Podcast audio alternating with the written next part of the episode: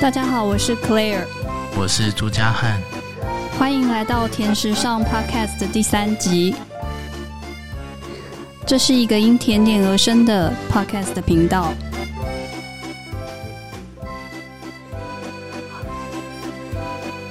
好，那在这一集的节目里面呢，我们要来谈谈在法式甜点当中很经典的一款甜点，叫做马德莲。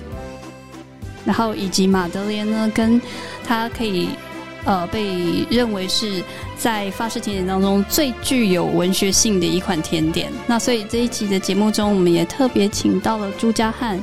呃，在台湾一个很优秀的新生代的小说家，以及号称普鲁斯特专家。啊，来跟我们一起聊聊，就是在为什么在法国的文化里，就是马德莲它会是被被被号称为最具文学性的一个甜点。啊，大家好，我是朱家涵啊，很荣幸来参加这一个这一集的甜食上节目啊。那因为要谈谈马德莲，其实我们会谈到的，其实，在法国，而且其实很多地方我们都会谈到普鲁斯特。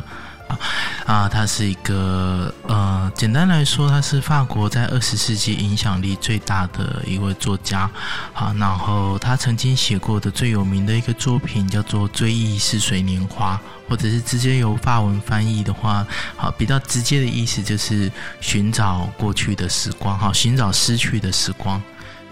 那当中其实为什么马德莲那么重要？是因为当中有一个桥段，或者是，呃，在寻找那个失去的过往的时候，那一个马德莲像是扮演一个关键的一个钥匙啊。到好，那关键钥匙意思是什么呢？哈，不是只是说马德莲的真正重要意义，不是只是记得关于马德莲的回忆，而是马德莲这个回忆。像是一个呃，对，就刚刚所形容的，就像是钥匙把一个门打开，好，然后这个门打开之后，你像是走出了户外哈，看到一整片更大的这个风景，所以它是一个呃关于回忆的回忆，或者是它是一个撬开回忆的回忆，哈，或者是它像是一个让我们可以在回忆当中进行时光旅行的这样的一个回忆啊。那我这边简单的讲一下，在《追忆似水年华》里面那个马德莲出现的段落哈，因为其实很多人在读《追忆似水年华》，最痛苦、最痛苦是前面的三十页啊，你会发现那叙事好混乱，然后语言非常的模糊，然后又有一点点呃分不太清楚那个时间感。好，那其实这个是一个普鲁斯特很重要的一个安排，好，就是说他其实。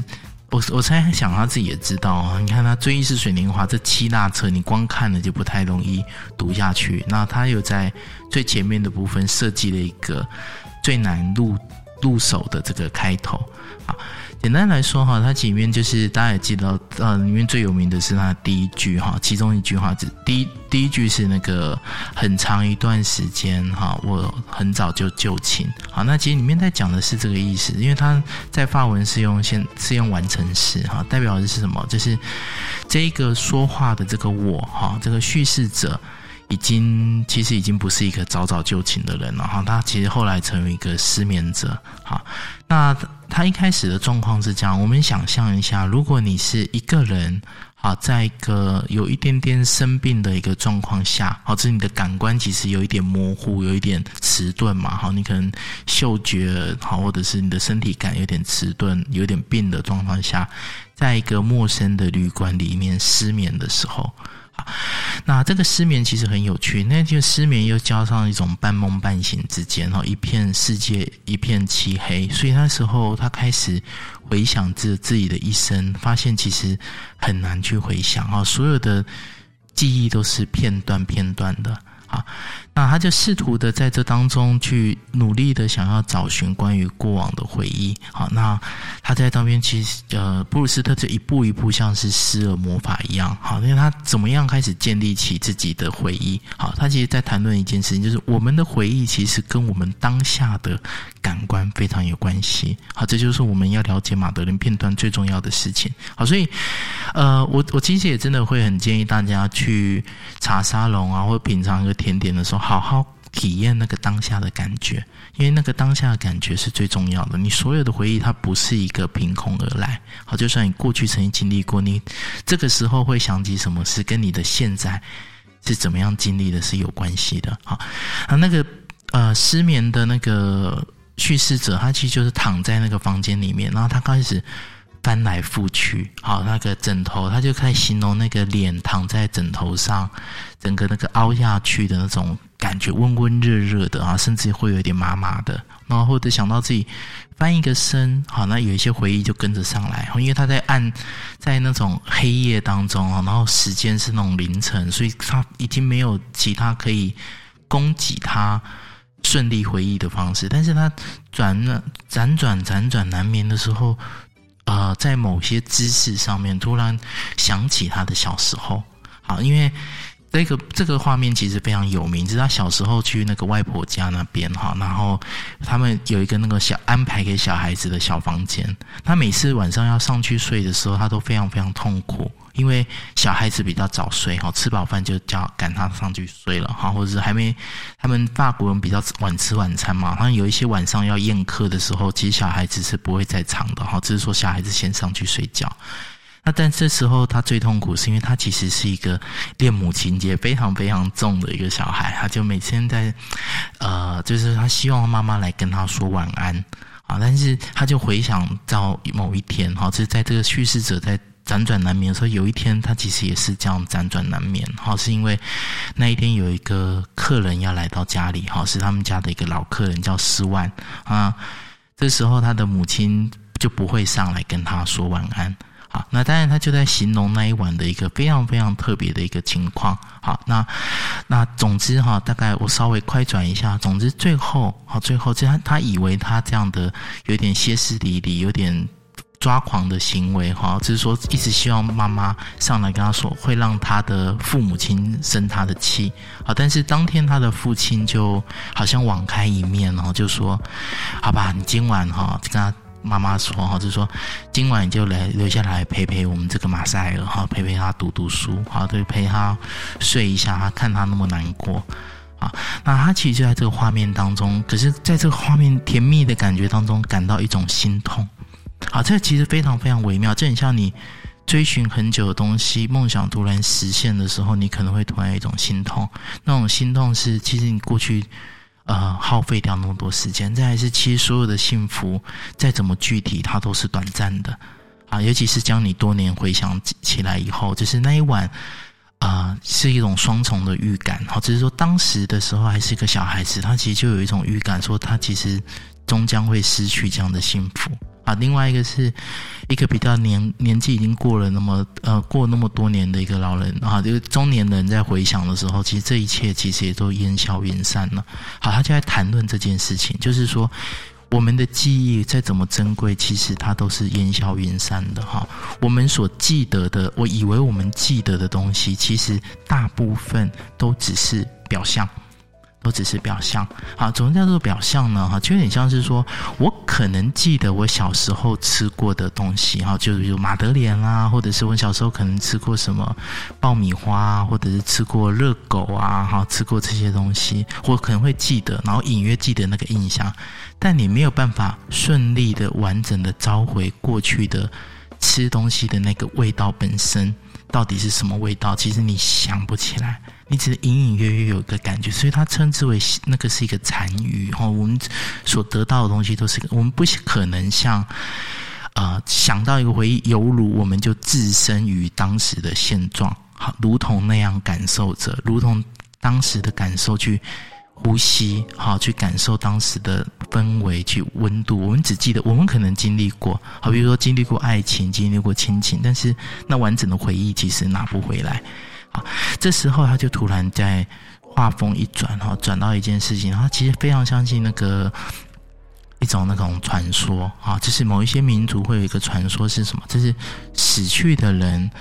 不会完全死去，他们会变成另外一种样子存在这个世界上，好像会会那个化身在石头啊、树木啊，甚至那些呃生物上面。好，那如果你足够的幸运，你成功的碰触到他们，而且你认得他们的话，你就有机会把他们找回来。好，这个时候他就开始讲起马德莲。好，就是在这个时候，他在讲马德莲这件事情啊，就是说他有一天哈，就是啊。偶然的状况下，哈，就是这样不经意的状况下，好，然后那一天他的仆人，哈，他的女仆拿了一个那个断断花茶，好，就是那种断花 T 叶叶那种断花，然后他其实也没有特别喜欢这些东西，然后那一天他就不经意的剥下一小块马德莲，好，然后沾了那个茶水放到嘴巴里面，好，这是一个不经意的动作，然后突然一瞬间啊，好像哪里怪怪的。哪里怪怪的这样的感觉，然后啊，但是所以以后啊，我们如果要稍微装作有气质一点哈，在法国人面前要引用这典故的时候，记得做这个小动作，人家就哇，你内行的哦，你不是把马特莲一口全部塞进去里面哈，这是没有气质的说做法哈，这样啊一点点，然后轻轻的沾哈，也不要整个浸进去就就化在里面哈，还要用汤匙捞，那就很糟糕哈，那那么。在那里面，然后开始闭起眼睛，哈，开始冥想啊，不知道他就开始进入这个回想的状态。那他其实不是马上的回想到，他只是觉得感觉哪里好美妙的感觉啊，这这。幸福，这是一种幸福，就是你吃到一个东西，你把它记。所以说，他其实布鲁斯特在谈论是这是这样子，就是记忆是一种幸福的事情。什么事情能够深刻的被记忆起来，能够召唤起过去的情感、过去的时光，你好像再经历过一次，那个东西是很幸福的。比起你的只记得说我吃过我吃过马德莲，我吃过马卡龙，哈，不是不是这样子哈。他讲的其实是一种犹如置身于当时情境的。感觉好，那当时一开始其实还不知道这是什么东西，所以他很努力的在吃第二口，就发现这时候感觉就消慢慢消失了，所以他非常紧张啊。什么意思？是因为它里面其实讲的非常细，所以我们不要以为说吃了马德莲记忆就回来，其实他那一段写的非常非常细。因为什么？因为当你又很执着。要去辨认哈，用那种很强硬的方式、很不自然的方式，想说嗯，去分析这是什么的时候，这时候你的理性哈，有点像是会屏蔽掉自己的感官，于是他放松了一下，好，就我先把脑袋的杂念清空，我有点回到那种类似无欲无求的状态哈，再把那个再做一次相同的动作哈，然后细心的去品味。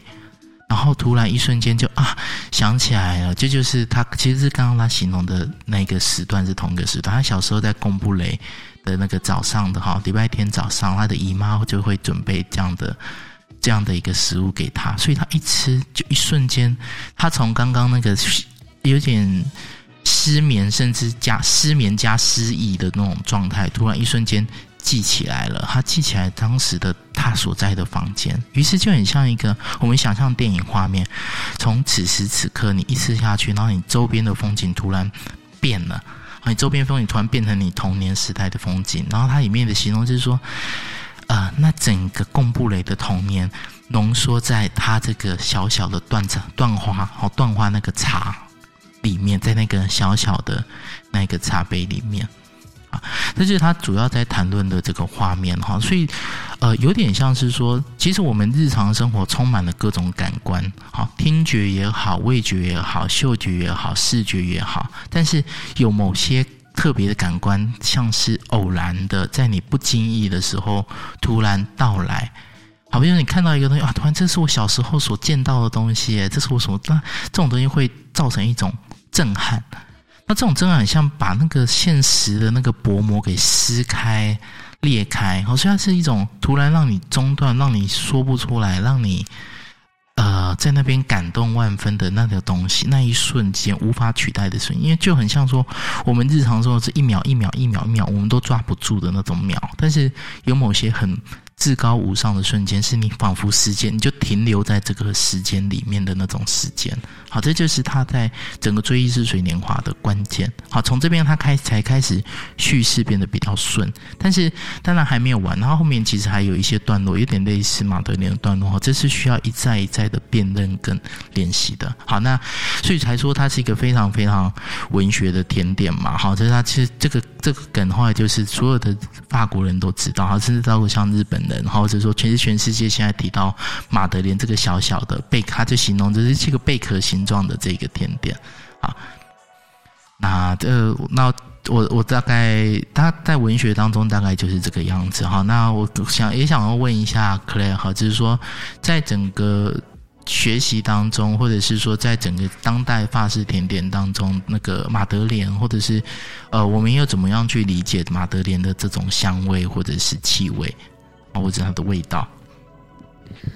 呃，因为呃时间的关系，所以我们其实这个节目应该会把它分成上下集来讲。那刚刚谢谢嘉汉跟我们分享了很多，就是普斯特以及他谈到了这一个很重要段落关于马德莲的这个故事。那所以大家应该就是会有比较一个一个清楚的一个脉络。为什么就是讲到，其实在我自己对我自己本身而言。我在还没有去过法国之前，其实我就知道马德莲这一个甜点。我可能不认识其他的甜点，但是马德莲就是我很在我法文学习的时候，其实就很早就有听过，然后也是我一直很想去去品尝的一个甜点这样子。那我们今天的话，其实在日本，因为呃，刚刚跟家人可以聊一下，其实。布鲁斯特的话，其实也是日本人非常喜欢的一个法国作家，我记得是可能排行榜前几名。对，非常非常前面。然后呃，稍微补充一下哈，就是日本已经有好几个版，不止一个版本的翻译嘛。好，那最近大概二零一九年有一个呃很重要的，反正是吉川义一先生啊，这反正他也是像呃。他其实跟也跟法国学界都很熟，也是一个很棒的研究者。他自己独立译完，好花了大概九年的时间，好独立译完整套《追忆似水年华》，好然后也就是各处去办讲座，好所以他们其实蛮厉害的啦。就是说日本对普鲁斯特的喜爱，啊不对普鲁斯特的喜爱是认真的，然后这好几种版本的出现，然后这是一次盛世，好这是说。翻译完这件事情是一个盛事，然后他们也很多那种类似读书会或者是那种俱乐部啊，在谈论布鲁斯特。好，那对，就是就是这个这一点的话，我们觉得我们也可以朝这方向去去努力，因为其实真的非常非常有趣，而且它可以触及的层面非常广哦，不只是呃文学，然后食物，那其实甚至可能哪一天包括音乐或者是包括那个戏剧，其实都可以用布鲁斯特去谈论。对，其实，在日本医学界，他们有一个名词叫做普鲁斯特效应，其实翻译中文大概就是普鲁斯特效应。那其实它就是以很科学的角度去分析，就是人品尝了一个，所以你首先有你闻到的气味啊，然后或是借由你品尝的一个东西呢，其实它是他们有一个研究说，嗅觉其实是在我们的五官里面的五官里面就是。最可以直接跟我们的情感还有我们的记忆，就是去做连接的，所以才会有像比如说我吃到了一个一个甜一一个无意间吃到一个甜点，这个味道好像一瞬间让我回到小时候，可能品尝过类似的一个味道。对你瞬间所有的一些情感记忆的东西，就会瞬间就回到回到你的脑海里，这样子。嗯，就是怀你。